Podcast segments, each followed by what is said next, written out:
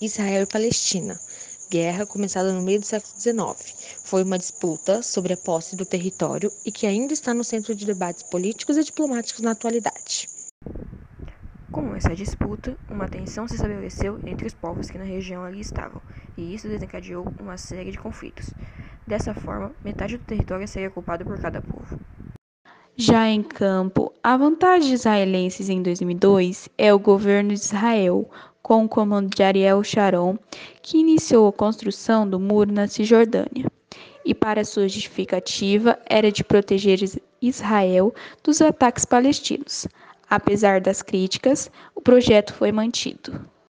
Em 2014, houve novos ataques entre Israel contra a Cisjordânia, sendo a mais ofensiva desde 2005.